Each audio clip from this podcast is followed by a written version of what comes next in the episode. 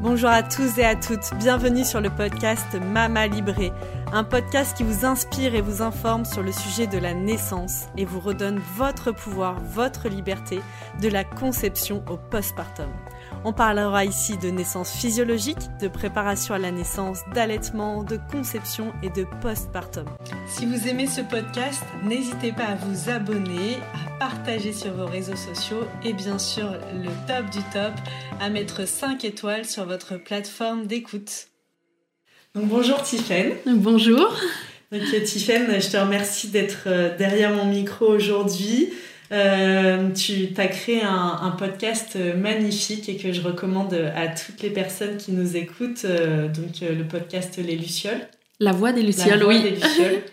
Et dans ce podcast, donc ce podcast, il t'a été inspiré de ta propre histoire et de ton parcours. Tout à fait. dont tu vas nous parler aujourd'hui, là, dans cet épisode. Donc, ce parcours donc, de, ben, de naissance pour toi, de, de tes jumeaux.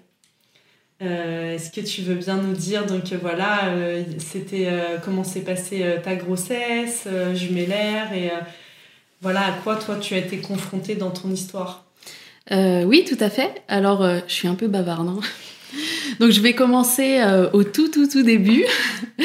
ça commence donc en 2018. nous on est des grands voyageurs avec mon conjoint. On est amoureux des rencontres, amoureux de bah, des voyages et, euh, et suite à un, long voyage qu'on a fait euh, en Amérique centrale, euh, on s'est dit bah tiens c'est le c'est le moment pour nous d'essayer de, de vivre une toute nouvelle aventure, c'est celle d'avoir un enfant. Un sacré voyage aussi. Voilà, c'est ça.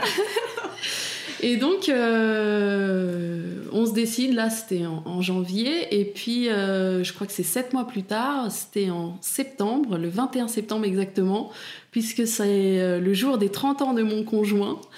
je me dis, tiens, j'ai un peu de retard, je vais faire un test de grossesse, tout en étant persuadée que, en fait, je ne suis pas enceinte, mais je me dis, ça serait bête que je le sache quelques jours après, alors que c'est le jour de l'anniversaire de mon conjoint et ça lui ferait une belle surprise.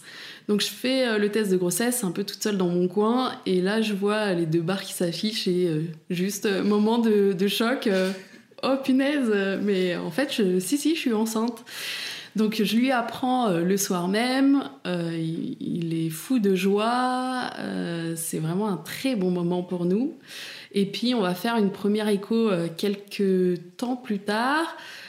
c'est assez, assez rapide la prise de rendez-vous là-bas, donc euh, la personne voit qu'il y a effectivement une grossesse, euh, mais, mais sans plus, et je repars chez moi, bon bah super, je suis enceinte, tout va bien. Et puis quelques semaines après, elle nous avait redonné rendez-vous, et, euh, et j'arrive au rendez-vous, et je lui dis en rigolant, imaginez, vous m'annoncez qu'ils sont deux. Et puis elle me regarde un peu, pourquoi elle me dit ça, elle? J'ai senti ça dans son regard et puis elle me dit bah déjà euh, je trouve que c'est très improbable dans votre cas. Bon, je sais pas pourquoi elle me dit ça. Et, euh, et puis quand même, hein, je l'aurais vu la dernière fois. Et elle met euh, le matériel à écho et direct, elle tombe sur les deux têtes. et là, nous, on est, mais en fait, je suis avec mon conjoint qui loupe aucun rendez-vous et bah, on est choqués en fait et on explose de rire. Je sais pas, c'est euh, nerveux. C'est nerveux parce qu'on se dit ah non mais celle-là on s'y attendait vraiment pas. Et donc elle dit bah si si euh, ils sont deux. Euh, ça fait presque trois mois et puis elle me dit par contre j'ai l'impression que c'est un cas extrêmement rare. on appelle ça des mono-mono. J'ai l'impression qu'il y a qu'une poche. C'est très bizarre et tout.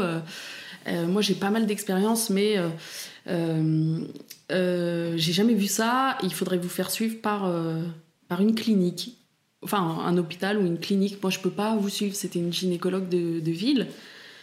Et euh, nous, franchement, pour être honnête, on n'écoute rien là à ce moment-là. On est juste choqué que ça soit des jumeaux. Donc je pense que notre esprit, il n'est pas à réfléchir à c'est dangereux ou pas. On est juste euh, content. En plus, on entend les deux cœurs.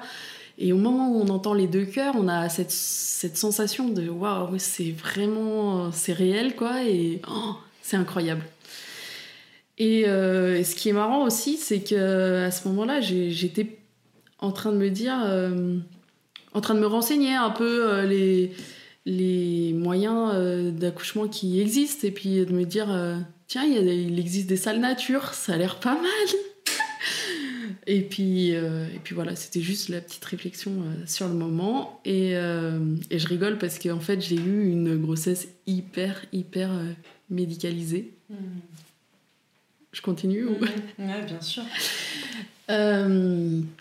Et du coup, euh, je suis envoyée en clinique et on me confirme, oui, ça a l'air d'être des jumeaux qu'on appelle mono-mono, c'est très risqué, euh, euh, c'est césarienne obligatoire, déjà on vous le dit de suite, parce qu'en fait le fait qu'ils soient dans la même poche, il y a trois gros risques. c'est comme les autres jumeaux, bah, qu'il y en a un qui prenne plus que l'autre au niveau du, placenta, de l'alimentation. Mmh. c'est euh, je me souviens plus trop de, tous les risques qu'il y avait, mais en tout cas, l'un des, plus gros, c'était qu'en fait, comme ils sont dans la même poche, ils s'entortillent les cordons entre eux, et si ça serre trop, euh, bah, ça risque d'être la mort pour euh, les deux, en fait. Donc ils me disent, c'est très risqué, mais vous n'allez pas pouvoir être suivi chez nous. On peut suivre le début de votre grossesse, mais pas toute la grossesse, parce qu'il faudra accoucher en catégorie 3. Les, les hôpitaux ont plusieurs catégories. Et euh, moi, il fallait que je sois suivie par la, plus élevée, quoi. Mhm.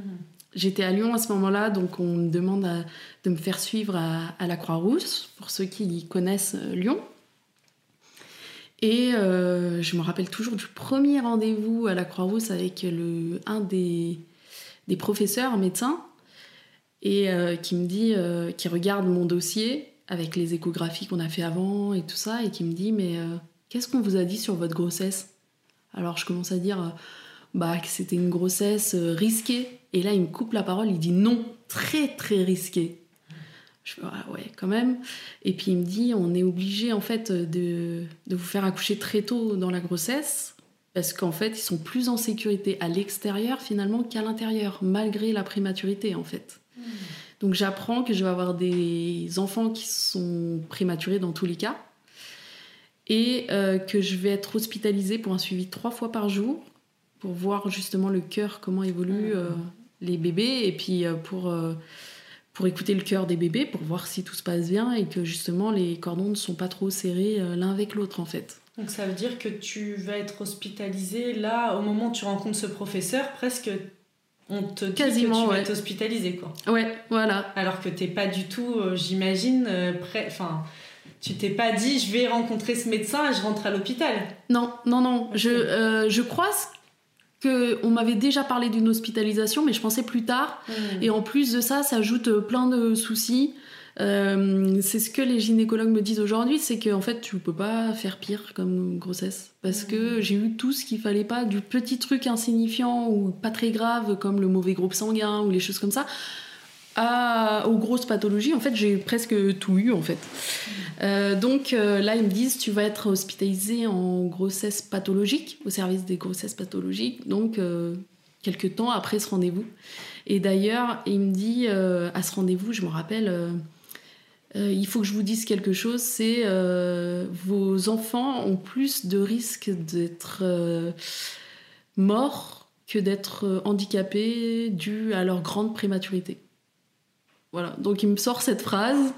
Il me dit, c'est lui qui me dit euh, très très risqué la grossesse. Euh, voilà, il me sort pas mal de choses. Et là, je pars du rendez-vous, euh, bah, je m'effondre quoi, parce que je me dis, waouh, il a été un peu fort. T'es à quel stade de la grossesse là? Et là, je suis à 5 mois. pas tout à fait 5 mois. 4 hmm. mois et demi, je dirais. Donc, je sors en pleurs de ce rendez-vous, je m'en rappelle encore. Et même à la fin, il me dit Bon, je suis un peu l'oiseau de mauvais augure mais il faut que je vous informe. Et je me rappelle lui avoir dit, mais est-ce que ça peut aussi bien se passer? Et il m'a dit oui. Je lui ai dit, bah, il faut me le dire aussi, quoi. enfin, ouais, c'est intéressant, oui. Et, voilà, parce qu'on peut aussi. Euh, je comprends que les médecins, euh, on va dire, se, disent euh, il faut que je sois franc et que oui, ils préviennent que ça peut mal se passer, mais si ça peut aussi bien se passer, autant le dire aussi, je trouve. Bien sûr. Donc là, ça a été assez dur. Et puis j'avais rendez-vous quelques temps après ça euh, pour faire l'échographie du cinquième mois, mmh. morphologique. Et là, j'arrive et on a eu que des gynécologues qu'on aimait beaucoup avant. Mais là, je tombe sur une gynécologue qui est très froide, qu'on n'avait jamais vue, c'était la première fois. Et déjà, on parle, euh, bon, elle a l'air très froide. Et nous, on était contents de venir voir les bébés et tout. Puis on s'est dit, bon, l'écho on nous avait prévenu, c'est une écho qui peut euh, durer longtemps. Donc c'est plutôt cool. Et elle me fait l'échographie dans un silence, mais euh, incroyable, quoi. Elle dit pas un mot. Et nous, on, on voit bien qu'il y a les têtes, qu'il y a les petits doigts, qu'elle compte un peu. Et on est tout content, on fait des blagues, elle rigole pas. on se dit, bon, bah, on fait des bides, c'est pas grave. Et, euh, et à la fin de l'écho, elle, euh, enlève son, matériel et puis elle me dit, euh, bon, bah voilà, j'ai fini. suite droite, il va très bien, tout va bien. suite gauche, par contre, il a l'air d'avoir une malformation, voire des malformations au niveau du cœur. Mais elle nous balance ça, mais sans tact, quoi, vraiment comme ça. Et on lui dit, euh, mais première euh, réaction un peu bête, parce qu'une malformation au cœur, c'est sûr que c'est grave, mais je lui dis, mais c'est grave Elle me dit, euh, faudra revoir le, professeur médecin, je peux rien vous dire, je peux rien vous dire. il vous fera peut-être faire des. comment on appelle ça Une. il vous proposera sûrement une amyosynthèse, ça peut être chromosomique. Bah, je sais même pas trop ce que ça veut dire. Euh, et, en fait, elle, me laisse, elle nous laisse partir clairement euh, avec ça, euh, sans aucune explication autre.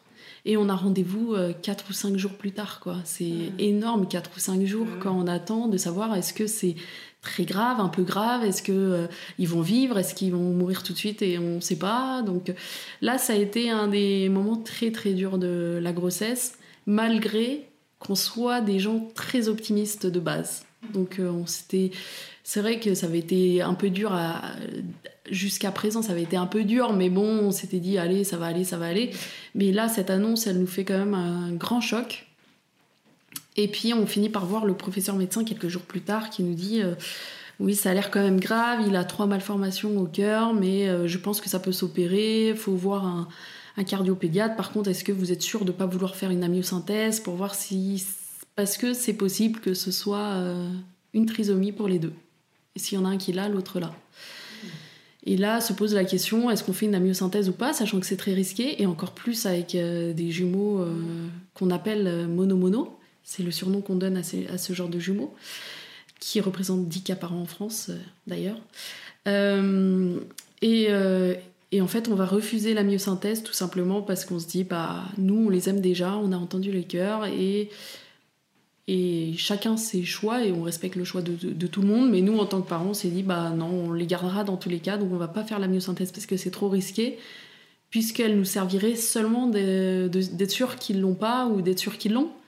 Mais euh, finalement, ça changera pas notre choix qui serait de. parce qu'ils nous auraient proposé une, une interruption volontaire de grossesse. Et on aurait refusé, donc ça servait à rien. Donc toute la grossesse, je suis restée avec peut-être que mes enfants vont être euh, trisomiques. Et peut-être que mon enfant qui a la cardiopathie, ça sera compliqué pour lui. Donc là, euh, par contre, ce qu'il a bien fait, c'est qu'il nous a mis en relation avec une psychologue et il a imposé ça, le chef médecin, qui avait été assez froid et assez dur dans ses propos. Il a dit, mais c'est trop pour une première grossesse, donc je vous mets en relation avec une psychologue et je pense qu'il a bien fait. Et aussi, il a pris son téléphone et il a appelé lui-même un cardiopédiatre pour qu'il le reçoive dans la journée. Euh, il s'est même fâché avec son secrétariat qui voulait pas nous donner un rendez-vous tout de suite, etc. Et du coup, il nous a quand même, euh, malgré qu'il ait manqué de tact euh, jusqu'à présent, jusqu'à ce moment-là, il a été quand même euh, bien dans le sens qu'il a pris les devants pour nous.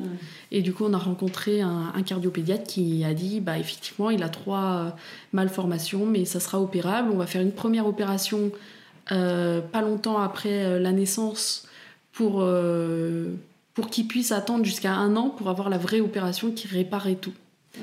Il avait le cœur à gauche, euh, à droite, pardon. Il avait euh, plusieurs, euh, plusieurs malformations. Mais par contre, il faut accoucher le plus tard possible. Parce que la cardiopathie, si le bébé naît trop prématurément, ça peut être fatal pour lui. Mmh. Mais pour l'autre, il faut accoucher le plus tôt possible. Donc en fait, là, je suis hospitalisée, je suis suivie trois fois par jour. Et j'ai ça en tête, c'est que les médecins se réunissent quasiment chaque semaine pour dire, bon, qu'est-ce qu'on fait? Parce que c'est un cas euh, vraiment. C'est un choix impossible, c'est-à-dire que d'un côté, pour un de tes enfants, il faut accoucher le plus tard, et pour l'autre, le plus tôt. Donc voilà, c'est ça. Ça te demande presque un choix, quoi. Il y a quelque chose de l'ordre du choix qui est. oui, c'est horrible parce qu'on se dit. s'ils accouchent tôt, on a peur pour l'un, mais par contre, s'ils accouchent tard, c'est un risque pour les deux. Eh les deux risquent d'y passer, mais c'est un. On ne sait pas en fait. Peut-être que ça se passera aussi très bien, ou peut-être que ça se passera pas bien. Donc on ne sait pas trop. Et donc les, les, médecins en parlent pas mal. Euh, moi à ce moment-là, donc je suis hospitalisée en, en pathologie, qu'on me transfère en plus d'hôpital pour que je sois plus proche de l'hôpital cardio au cas où j'accouche et continue à avoir euh, plein de soucis de ma grossesse, c'est-à-dire j'ai fissuré très, très tôt la poche des os, euh, j'ai eu qu'est-ce que j'ai eu? J'ai plein de, plein de petits soucis. Et, euh, et en fait, mon corps a décidé pour, euh, pour nous, puisque j'ai euh, perdu les os à 32 semaines de grossesse. 32 et quelques jours. Donc on était content quand même de passer les 32 semaines. Et en même temps, la veille, il y avait un, un médecin qui m'avait dit si naissent maintenant, c'est risqué quand même. Donc c'était tout ça était délicat.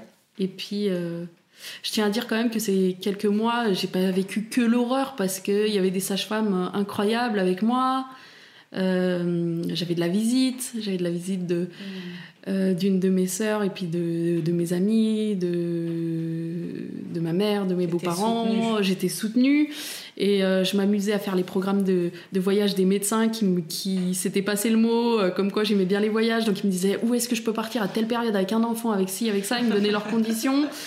Euh, je, je, me suis mis à apprendre le dessin à l'hôpital dans ma chambre. J'ai passé un diplôme à l'hôpital dans ma chambre. J'ai. Euh, T'as passé un diplôme de quoi euh, De coaching, ah, parce que je, je, venais de.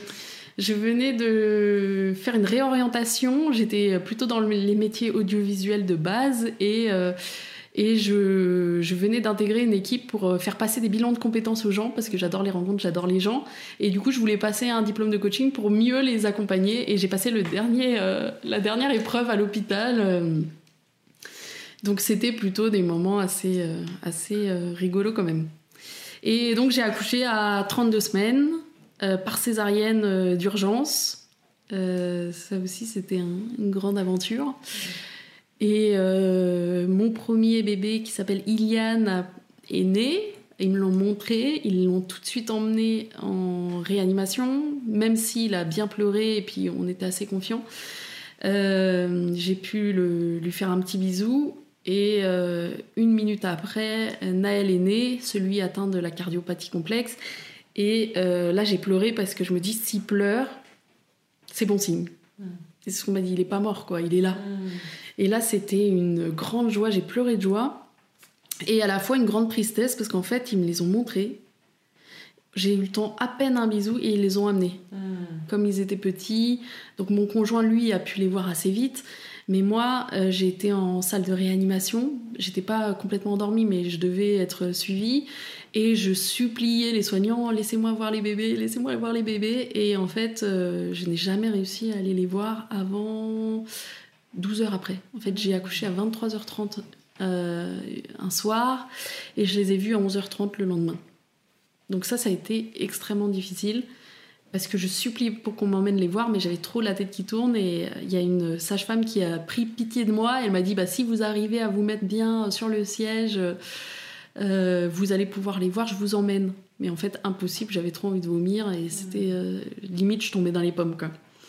Donc j'ai pu les voir et quand je les ai vus le lendemain, par contre, euh, c'était euh, coup de foudre, mais je ne savais pas que c'était euh, possible d'aimer autant, de ressentir autant d'amour. Je me doutais, mais c'est le ressentir, c'était complètement autre chose, quoi. Hmm. Et je les trouvais beaux. Oh, c'était dans leur couveuse, mais je me dis mais qu'est-ce qu'ils sont beaux, mais c'est pas possible, c'est les miens. Je me rappelle encore de ce moment-là où oh, j'avais les larmes aux yeux. Et, a commencé la grande aventure de la néonatologie. Ils sont passés de réanimation soins intensifs et, et à ce qu'on appelle la, néonate, on va dire un peu plus classique. Et euh, c'était une grande aventure, ça aussi. Hmm. De tout l'accompagnement, euh, de ouais, du. Bah, c'est un milieu en, plus, je trouve, dont on parle pas beaucoup. Et pareil, avant d'avoir des enfants, enfin tu vois, au pire, on s'est dit la maternité, on a une image un peu de ce que ça va être, à quoi on peut s'attendre. On a pu rendre visite à des personnes de notre entourage qui étaient dans une maternité, peut-être éventuellement. Mais le service néonat, c'est comme quelque chose, je trouve, de l'extérieur qui est un peu invisible. Ouais, tout à fait. Et comme dit mon conjoint, il le décrivait comme un village qui dort jamais. Mais c'est vraiment ça, en fait. On dirait que c'est un village. Euh, on doit passer un sas, se laver les mains, faire euh, limite mettre une blouse par moment. Euh, et puis on arrive. Enfin, tout est très aseptisé. Et à la fois, eh ben, il y a des visiteurs qui viennent, des des clowns, des conteurs. et puis on découvre que tout le monde peut être touché par la prématurité et du coup on, rencontre des gens qu'on n'aurait peut-être jamais rencontrés ce que je dis souvent c'est qu'ils se battent pour la même euh, cause quoi. Donc euh, on est là on se demande toujours des nouvelles euh, de, nos enfants respectifs. On, échange et puis des fois il y a des moments hyper durs parce que on voit qu'il y a un bébé qui est là le lendemain il est plus là. Donc on se dit mince qu'est-ce qu'il a eu? Est-ce qu'il est décédé? Est-ce que est-ce qu'il est parti parce que c'est pas anodin finalement la néonate on voit ça comme c'est pas enfin aujourd'hui comme on a fait tellement de progrès avec la médecine que les enfants même qui naissent très tôt ont de grandes chances de s'en sortir. Mais c'est pas tout rose non plus quoi. Il faut que les gens se rendent compte que faire de la néonate c'est pas anodin pour un parent et pour un enfant. Et euh, mais il y a des moments de joie intense de peur intense. En fait je trouve que toutes nos émotions, elles sont exacerbées dans un service comme ça, et on se dit, mais en fait, on est dans un autre monde et on vit plus les mêmes problèmes. Hmm. Ça, c'est nos enfants, la vie de nos enfants est en jeu, quoi. Hmm. Donc c'est quelque chose de, fort. Et du coup, là, vous êtes resté déjà. Est-ce que toi, tu as pu rester dans l'enceinte Comment ça s'est passé pour toi après la naissance Eux, ils sont euh, accueillis au service néonat. Et, et, pour toi, il se passe quoi alors? Alors, pour moi, j'étais hospitalisée parce que j'avais fait une césarienne. Donc, déjà, j'ai passé une ou. Je me souviens plus si c'est. Euh, comme j'avais un cas particulier, je sais plus si je suis restée peut-être bien une semaine hospitalisée, donc dans le même hôpital. Euh, et après, c'était un peu la liberté parce que je venais de passer plusieurs mois à l'hôpital, mais je revenais tous les jours voir les bébés. Donc en fait, je dormais quelques nuits. Alors j'ai un problème parce que je me rappelle plus de la, des, temps et euh, de si ça a duré longtemps ou pas. Mais je suis ressortie un peu et là j'ai été réhospitalisée parce que j'ai eu une infection. Hmm. Donc euh, horrible. Et je crois que j'ai été hospitalisée, je dirais, un bon mois quoi. Ah oui. Ouais parce que j'avais 42 fièvres un jour et que j'ai fait une grosse infection. Euh, on ne sait pas si ça venait de la césarienne ou euh, de, de. Comment on appelle ça? Quand, quand on allait d'une. Ah oui, tu aurais fait une Euh, Bref, une infection. Euh, Attends, c'est quoi déjà? J'en ai fait. Un engorgement. Engorgement. Voilà, je cherchais le mot. Euh, mon, mari avait emmené ma fille, enfin bref. Et c'est la médecin qui a dit Mais votre femme est en train de faire un engorgement. Ah, ok. J'avais de la fièvre et tout, 40, enfin, ça m'avait couché. Et ben moi, c'était ça. Et du coup, je partais voir les petits. Bah, j'étais hospitalisée dans le même hôpital, donc j'avais plus qu'à descendre en même temps.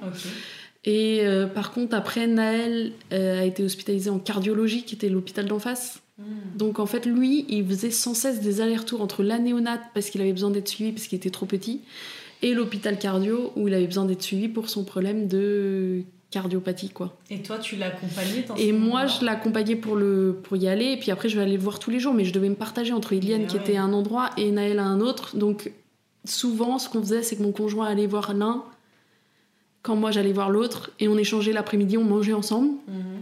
à la café de, de l'hôpital et après on échangeait. Mhm. Donc lui il allait voir Iliane le matin et moi l'après-midi et puis on échangeait comme ça il y avait toujours un peu quelqu'un avec eux et des fois on essayait d'aller tous les deux quand même mhm. parce qu'on trouvait que c'était sympa qu'ils aient leurs deux parents mais c'était compliqué parce qu'on devait se départager. Et à un moment Iliane il est venu dans ma chambre.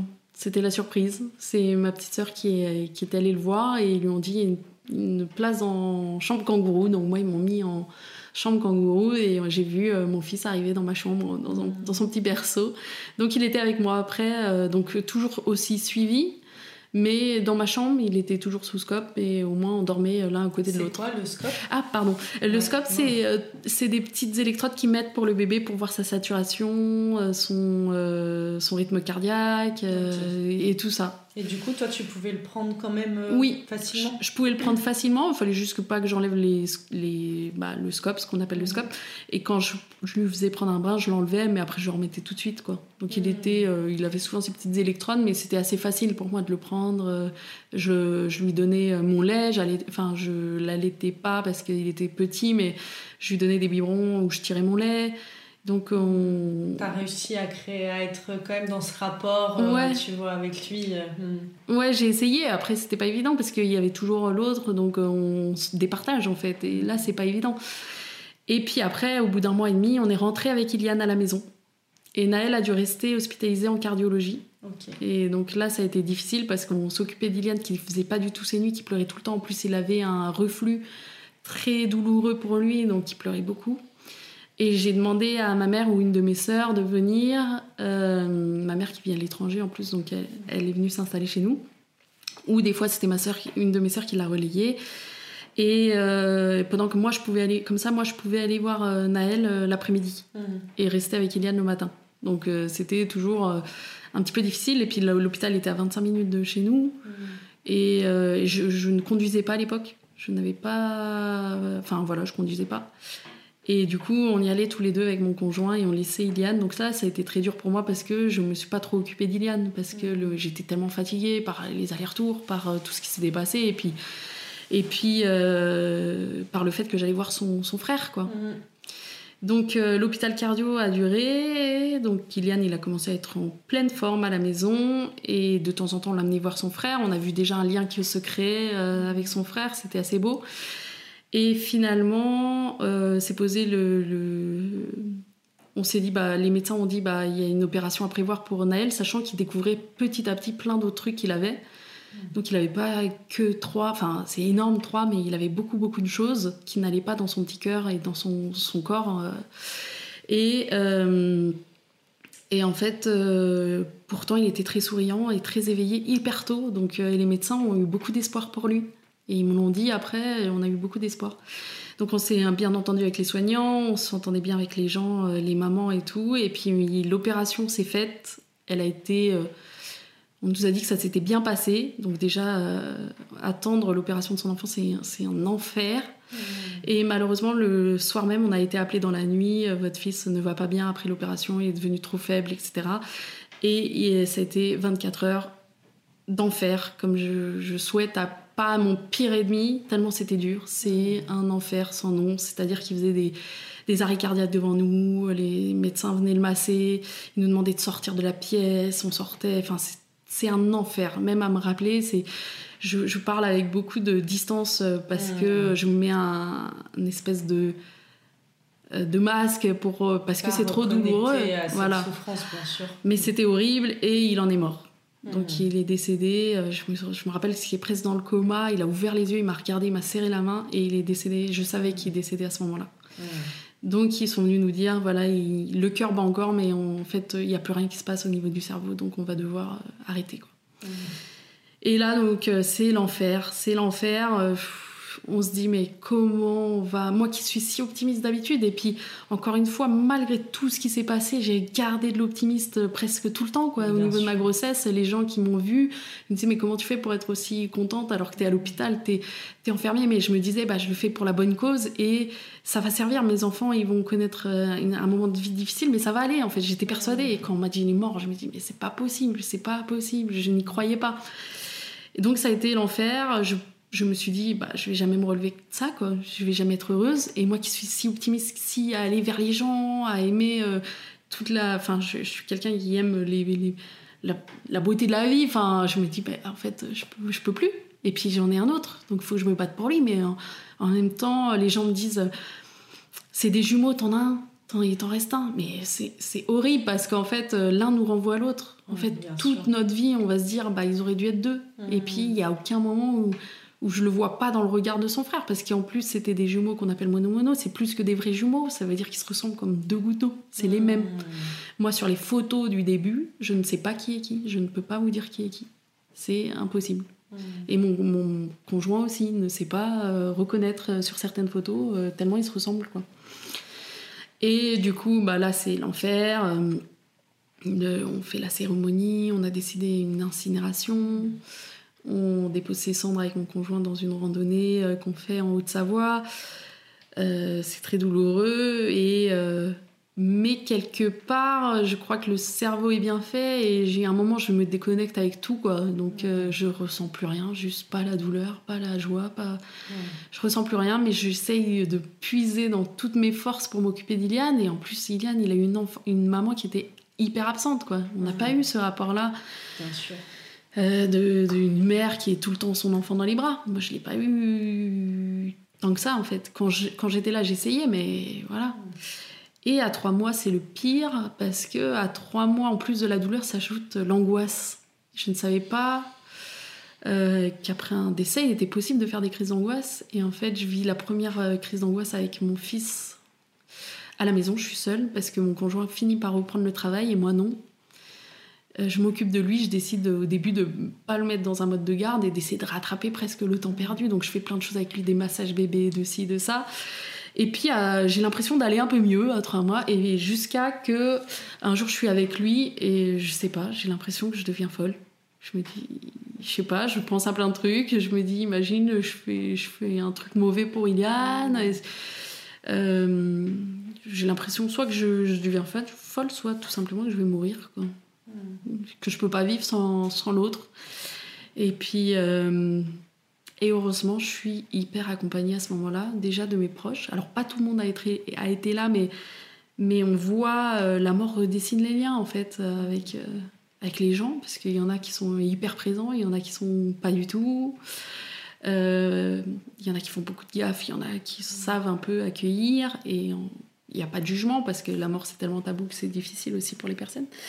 Et puis, euh, et puis je me reconstruis, mais au prix d'un travail énorme sur moi-même. Euh, c'est-à-dire que je suis suivie par une psychiatre euh, tous les quatre jours au début, presque. Mmh. Après, ça s'espace un peu. Je, suis, je reprends un mode de vie où je me force et je me dis, bah, je vais faire du yoga tous les matins. Je sais pas, je me rappelle plus comment c'est venu. Je commençais à faire du yoga au début avec c'est ma voisine euh, et qui est devenue une très très grande amie pour moi, euh, qui s'appelle Léa et qui m'a dit bah moi j'ai une copine qui veut devenir prof de yoga, elle nous propose des cours à la maison et du coup on se retrouve un petit groupe de filles à faire des cours de yoga donc ça commence à me faire du bien. Euh, la psychiatre m'envoie vers un hôpital qui me fait faire de la relaxation s'appelle Relaxation Bergès. C'est un truc que personne connaît en général, mais qui est un lien, en, en tout cas, c'est une thérapie corporelle donc qui commence à me faire du bien. Tu reconnectes à ton corps progressivement en fait. Voilà, c'est ça. Petit à petit à mon corps, je crée un lien avec mon fils qui lui demande qu'à vivre. Et puis petit à petit, j'ai l'impression que euh, je dirais pas qu'on se reconstruit de ça parce que je pense que c'est impossible. On souffre toujours de l'absence de notre enfant. Moi encore, euh, euh, enfin, j'en souffre toujours, mais je commence à revoir un peu le beau. Je commence à sourire vraiment ce que je me croyais pas capable, je commence à rigoler. Mmh.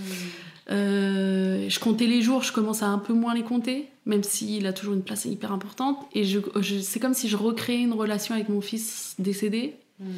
Je le rends pas du tout tabou. J'essaye de. Tu l'accueilles complètement dans ta vie, en fait. Ce lien d'amour, tu as compris qu'il sera toujours là. Et que même s'il n'est pas physiquement là, et ben en fait, le lien, il sera jamais coupé. C'est pas possible, en fait. Et ben exactement, c'est là où je me dis, en fait, l'amour est plus fort que la mort. Mmh. Et même si le physique part, l'amour, lui, il restera toujours. Quoi. Mmh. Et c'est là où c'est à ça que je m'accroche à ce moment-là. Et à un moment, je me dis. Euh, et puis je vais chercher euh, des mamans qui ont vécu ça, qui me diraient euh, Tu peux reconnaître de la joie. Et j'en trouve pas à ce moment-là. C'est horrible parce que. je vais dans des groupes Facebook où c'est des vrais exutoires pour les personnes. Et je vois que les filles, euh, je me rappelle toujours d'une phrase qui m'a marquée. C'est une fille qui disait Hier, j'ai fait une tentative de suicide, mon fils est mort à trois mois il y a dix ans. Mm. Moi, mon fils est mort il y a trois mois, il y a, il y a un an, et je me dis C'est pas possible que dans dix ans, je, dise une chose pareille. Et pour moi, je m'associe à ces femmes-là. Je me dis Mais comme c'est des exutoires, je sais pas si elles vont un peu bien quand même euh, à des moments de leur vie, quoi. Donc, ça me fait plus de mal que de bien. Et, et, je continue ma route et je m'intéresse au, terme de la résilience. C'est venu comme un, je sais pas comment expliquer comment c'est venu. Un jour, j'étais au, volant de ma voiture et je dis c'est ça la clé, c'est la résilience. Alors je me suis renseignée sur ce que c'était la résilience. Donc euh, tout le monde en parle et, et, finalement je me suis fait ma propre euh, opinion. J'ai commencé à questionner des psychiatres, des psychologues sur le sujet, des psychanalystes, euh, des neuroscientifiques, voilà. Et je me suis dit c'est ça mon projet. Je vais aller à la rencontre de gens qui ont vécu des choses horribles. Je vais pas me m'arrêter au, deuil parce que pour moi il y a plein de choses à vivre et je veux pas qu'il y ait une je veux pas qu'il y ait d'échelle sur la douleur parce que chaque douleur mérite d'être considérée. À partir du moment où on souffre on mérite d'être considéré. Et euh, j'en ai créé une, série de podcasts qui s'appelle La Voix des Lucioles. Mon but, c'est de semer une petite graine d'espoir, briser des solitudes et parfois briser même des tabous et de se dire que la résilience c'est pas tout est beau dans le meilleur des mondes. Je vais pas je vous parle pas en disant euh, ma vie elle est super belle et tout ça. Moi ma meilleure année ça sera 2019 parce que j'ai deux enfants dans les bras. Mais aujourd'hui euh, la douleur m'empêche pas de reconnaître de la joie et ne m'empêche pas de me remettre dans l'instant présent avec mon fils. Et du coup c'est presque un c'est pas une reconstruction ça ne le sera jamais mais c'est un enrichissement et ça m'a aidé à trouver le sens de ma vie, en fait, et à me dire, ben, en fait, euh, aujourd'hui, ce que je veux, c'est aller à la rencontre des gens, euh, découvrir leur histoire, découvrir comment ils s'en sont remis de leur épreuve, comment ils ont réussi à avoir cet amour inconditionnel de la vie dans la plus grande des souffrances et dans le plus grand des bonheurs, et, euh, et de garder cet amour inconditionnel et, et voilà, et j'ai fait ça pour les gens en fait. Ce podcast, à la base, il était pour les gens, pour me dire, bah, les gens comme moi qui recherchent de l'espoir, qu'on puisse revivre des moments de joie malgré la souffrance, ils pourront trouver mon podcast. Et puis finalement, dès que je l'ai commencé, j'ai plus fait de crise d'angoisse parce que j'ai l'impression que ça a été hyper thérapeutique pour moi. Mais oui, parce que tu vois, tu utilises le terme de résilience. La résilience, c'est, euh, on dit, la capacité à surmonter les chocs de la vie extérieure et aussi intérieure. Et, une des premières clés pour accéder à cette résilience, c'est comment on accueille nos propres émotions, comment on accueille son histoire de vie, comment on, rentre dans ce processus d'intégration de bah, mon histoire de vie, c'est ça. Et les émotions qui y sont liées, ben, ça a été telle et telle émotion, et le fait de le verbaliser, de, c'est comme un exutoire en fait. Et ça veut dire que progressivement, tu euh, c'est comme si tu accueillais aussi, tu, tu, sortais de toi pour que ça soit de moins en moins douloureux. Ça veut pas dire que ça n'existera plus, ça existera toujours. Mais en, tout cas, dans ce lien, tu vois, de, c'est comme si ça sera plus quelque chose qui sera non plus dans la souffrance où on le touche à peine, un peu comme ce ballon de baudruche qui serait rempli d'émotions, à peine tu l'effleures, pouf, il est prêt à exploser. Et à force de d'en parler, même de parler avec d'autres personnes, de, de cheminer, dans, dans, d'accueillir ces, ces, émotions et cette bah oui, ça a été difficile, oui, c'est douloureux, oui, ça me connecte à ça, à ça, à ça, et ben ce ballon de baudruche, il réduit. Et en fait, ben après, euh, du coup, il est, il est, beaucoup moins sensible et beaucoup moins. Euh, beaucoup plus à même même d'accueillir d'autres émotions et que ça, ça, ça soit mouvement, puisque la vie est mouvement. Ah bah c'est... J'aime bien l'idée du, du, ballon. Moi, je pensais souvent à la cicatrice. Une cicatrice qui peut faire euh, très très mal et qui peut être encore douloureuse, mais si on la soigne, bah, elle, euh, elle guérira pas totalement, mais elle sera un peu moins euh, douloureuse et c'est ce que je ressens. Et je pense que la résilience, c'est un travail à faire. Mmh. Alors, c'est malheureux parce que ça nous demande déjà beaucoup d'énergie de vivre ce genre de traumatisme et un deuil. Et c'est dur à entendre, mais je pense que ça ça se travaille petit à petit, jour après jour, et, et que euh, et je veux surtout dire aux gens qui nous écoutent, parce que la résilience, c'est un mot qui est super galvaudé, qui est super utilisé pour tout et n'importe quoi. Euh, pour moi, résilience, c'est un processus qui n'a pas de fin. Donc, euh, moi, ce que j'ai eu du mal au début à accepter, c'est qu'il y a des bas dans la résilience. C'est pas moi, j'ai l'impression d'être sur une pente où je, où je grimpais, je grimpais, j'étais trop fière de moi. Mais il y a des moments où je, je, m'effondrais et je me dis, mince, je suis pas résiliente. Et en fait, si, c'est un processus avec des hauts, des bas, des hauts, des bas, des hauts, des bas. En même temps, euh, ce que tu décris, c'est hyper fort, je trouve, dans le sens où euh, la vie, c'est des hauts et des bas. Exactement. Et tu peux dire quelqu'un est fort, quelqu'un est résilient, il y a de la force en lui, mais en fait, ça veut pas dire qu'il est tout le temps haut. C'est pour moi la force et même la force de la résilience, c'est d'accueillir ces hauts et ces bas. Exactement. Comment je suis dans l'accueil de bah il y a des hauts et quand je suis là-haut comme tu dis je suis trop contente c'est trop bien la vie elle est, elle est géniale. Et, et puis pouf il y a le bas. Et puis bah quand je suis dans le bas ben juste j'accueille que je suis dans le bas. Mais je sais qu'il peut avoir de nouveaux des hauts.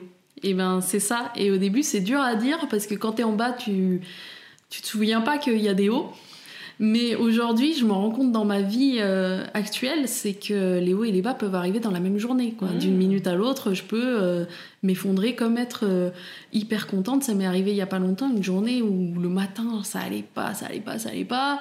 J'étais au bout du rouleau et l'après-midi, limite, je pleurais de joie. Quoi. dans la même journée, et je me suis dit, ah bah tiens, à la fin de la journée, je j'ai repensé à ma journée qui venait de se passer et je me suis dit, mais c'est ça la résilience, mmh. c'est euh, d'un moment à l'autre, en fait, euh, il y a des hauts et des bas, mais moi, quand mon fils est décédé, je pensais qu'il y aurait que des bas. Mmh. Et le fait qu'il y ait des hauts, ça rend les moments de haut beaucoup plus intenses qu'avant. Je me dis, mais en fait, la vie est trop précieuse. Beaucoup plus colorée même. Voilà, c'est ça. Et puis, euh, j'ai vraiment aussi cette idée, et je pense que c'est ce qui donne un sens aussi, c'est que j'ai eu ce sentiment que mon fils il avait laissé beaucoup d'amour. Parce que j'ai reçu beaucoup de messages de soignants. J'ai même un soignant qui m'a dit Votre fils a changé ma vie. Mmh. À ce moment-là, je me suis dit Il a laissé beaucoup d'amour. Il y a peu de gens qui ont pu le voir parce que euh, il était dans un service où très très peu de personnes, même de nos proches proches, il y en a plein qui n'ont pas pu le voir et ça a été très dur pour nous. Et je me suis dit bah tout l'amour qu'il m'a laissé à moi et à son père et à, ceux qui, qui l'a pu voir, bah, je vais le prendre et je vais pas le garder que pour moi, je vais le partager. je vais le diffuser. Voilà, je, diffuse. Et ça peut paraître bizarre de dire ça comme ça, mais pour moi, c'est ça ma force, c'est que j'ai envie de prendre tout, tout l'amour et j'ai envie de le, le, diffuser le plus possible. Et c'est aussi, le, aussi pour ça, ma série, elle est aussi pour ça. Et en même temps, tu le dis, euh, ce lien d'amour aujourd'hui, c'est comme si tu t'autorisais de plus en plus à, être, à y être connecté c'est comme si aujourd'hui, dans ton chemin, et eh ben, as peut-être de plus en plus, tu t'accueilles ben, ce, chemin du deuil et tout, de ce deuil de il est plus là physiquement. Par contre, en accueillant et en acceptant d'une certaine manière qu'en effet il est, plus, il est plus là physiquement et ça prend du temps de l'accepter, ben plus tu l'acceptes, plus tu accueilles euh, ce lien puissant d'amour qui vous relie et qui vous reliera pour toujours, comme tu le disais tout à l'heure. Donc c'est comme si plus tu chemines, plus tu, tu guéris en même temps aussi quelque part, et ben plus ce lien d'amour, le câble, il est de plus en plus fort. Quoi. Ton câble de diffusion, il, il, se, ouais, se démultiplie et de plus en plus fort. Et ben il y, a une mère endeuillée qui m'avait dit un truc, enfin je sais plus comment je l'ai su, ou peut-être qu'elle l'avait écrit dans un de ses livres, qui disait euh, Mon enfant n'est plus à côté de moi, mon enfant est en moi. Mm. Et il est en moi pour, euh, pour toujours. Alors, je pense qu'on ne guérit jamais. Hein. Je pense vraiment pas. Je pense que pour les mamans endeuillées qui nous écoutent, on ne guérit pas de la perte de son enfant, mais on, quelque part, on, on a quelque chose en plus que les autres parents n'ont pas. On a, on a une histoire plus lourde à porter, mais aussi plus précieuse quelque part. Mm nos souvenirs seront d'autant plus précieux. Et même si on n'a pas de souvenirs, parce qu'il y en a qui, qui, ont leur enfant qui malheureusement décède avant la naissance et qui n'ont pas la reconnaissance, et, c'est triste parce qu'elles n'ont pas la reconnaissance, mais c'est euh, quelque chose que vous avez plus votre enfant physiquement seulement. Mais euh, voilà, il y a ce lien qui vous unira et ça, ça ne peut pas se briser, ça ne peut pas. Vous ne pourrez pas l'oublier, n'ayez pas peur de l'oublier, mais voilà, c'est ça mais euh, garder ce lien, euh, essayer de retourner dans ce lien au monde hmm. et, ce lien avec les autres parce qu'il reconstruit en fait ce lien. Et oui, comme tu le disais tout à l'heure, euh, tu me citais un auteur qui était hyper intéressant là sur il expliquait, euh, c'était euh, Christophe André dans Consolation qui disait à quel point le lien aux autres nous nourrit et, nous permet bah, aussi d'entrer dans cette forme de résilience. Oui, manière. C'est ça, je pense. Euh, il dit, il dit voilà, on, c'est ce que j'ai un petit peu dit, mais il dit on ne peut pas euh, une reconstruction, voilà, c'est ça qui, qui, dit une reconstruction n'est pas possible, mais l'enrichissement est possible. Hmm. Alors attention de bien faire le distinguo entre les deux parce que on peut pas dire à une maman euh, endeuillée euh, un jour tu vas te reconstruire parce que ça sera pas le cas. Elle aura de toute façon elle aura changé. Hmm. Et il faudra apprendre à l'accueillir comme elle est. Et, je parle des mamans, mais il y a aussi les papas. Oui. Je, je veux absolument pas oublier les papas. Hmm qui vivent aussi quelque chose de très douloureux. Bien sûr, dans, et aussi dans la notion du couple, de comment on accueille ça, de comment on, chemine en tant que couple avec cette histoire qu'on doit accueillir aussi dans notre histoire de famille en fait. Euh, oui, et avec le couple, euh, parce que tu me disais tout à l'heure que, que ça serait intéressant d'en parler. Euh, le couple, ce qui est très difficile, c'est qu'on a des besoins qui sont très différents, mm. très souvent. Alors je dis pas tout le temps, mais je pense très très souvent. Et je pense que c'est en partie lié au fait que euh, bah, souvent les hommes, bah, ça a été des garçons à qui on a dit euh, pleure pas, t'es pas, pas une fille, euh, des choses comme ça. Et souvent c'est les hommes, alors je veux pas faire de généralité, hein, mais c'est souvent ça, qui se disent bah, j'ai envie d'être fort, je vais pas trop montrer mes émotions, tout ça, tout ça, je vais retourner travailler, je vais. Et ils ont des besoins qui sont très différents finalement de, de leur, leur conjointe ou leur femme. Et c'est aussi possible dans les couples où il y a deux femmes ou deux hommes euh, qui perdent aussi un enfant. Où, je me dis qu'on on est tellement différents, on a été tellement construits différemment qu'on peut avoir des besoins qui sont opposés. Mm-hmm. Et moi, c'est, c'est, ça a été très difficile avec mon conjoint parce qu'on avait des besoins qui étaient euh, pas les mêmes. Euh, je dis un exemple parmi tant d'autres, mais lui, il voulait quitter la région de Lyon quand moi je voulais rester, par exemple. Lui, il pouvait plus supporter d'être là quand moi, c'était, j'avais pas envie de de sortir de mon petit confort. C'était tes repères.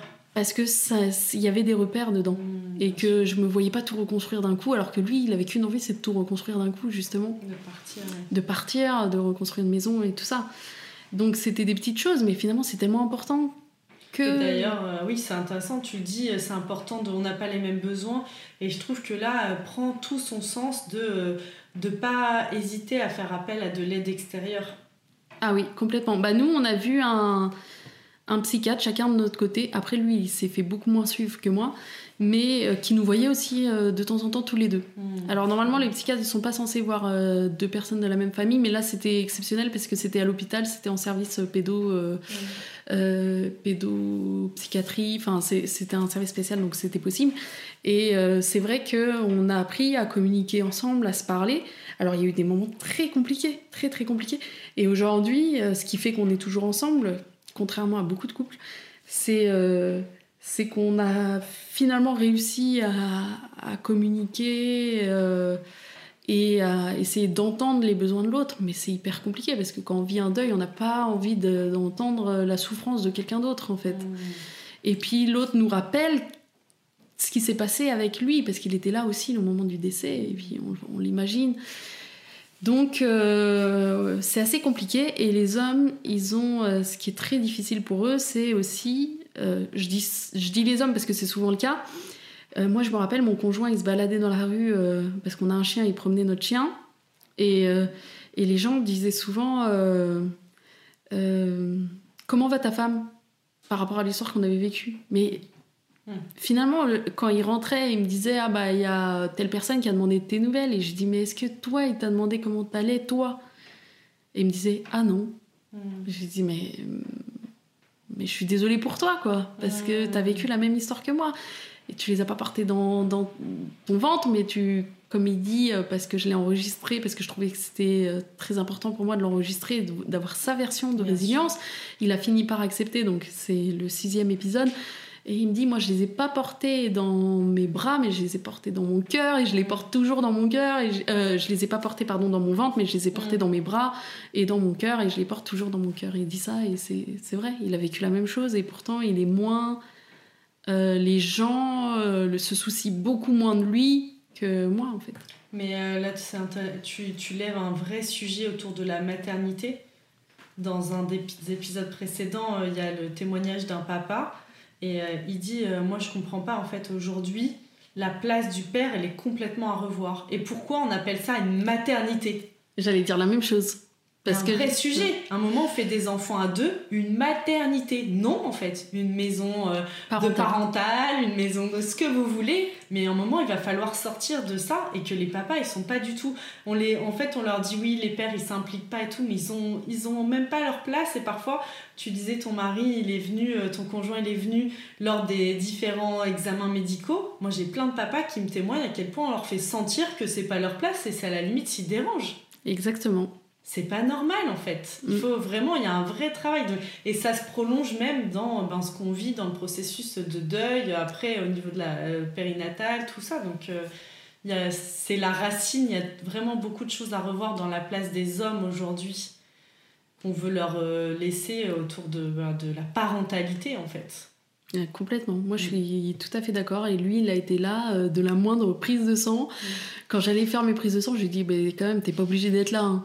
Ouais, mais quand même, euh, je me rappelle. Euh, puis après, je pense que au bout d'un moment, je lui ai vraiment dit non, mais vraiment, c'est pas la peine. Et du coup, il venait plus. Mais euh, il y a des moments où il a dormi aussi en néonate et il m'a remplacé parce qu'il sentait que j'avais besoin de prendre un peu l'air. Quand j'étais hospitalisée en, en chambre qu'on appelle kangourou avec Iliane, et ben de temps en temps, j'étais tellement fatiguée. En plus, il fallait que je le réveille trois fois par jour, Iliane, parce qu'il devait manger, parce qu'il était trop petit. Euh, et qu'après il avait du mal à se rendormir. Et des fois, il me remplaçait. Il me remplaçait et, et les mamans rigolaient, quoi. Les sages-femmes rigolaient de voir un homme euh, remplacer euh, sa, sa, femme à la maternité, quoi.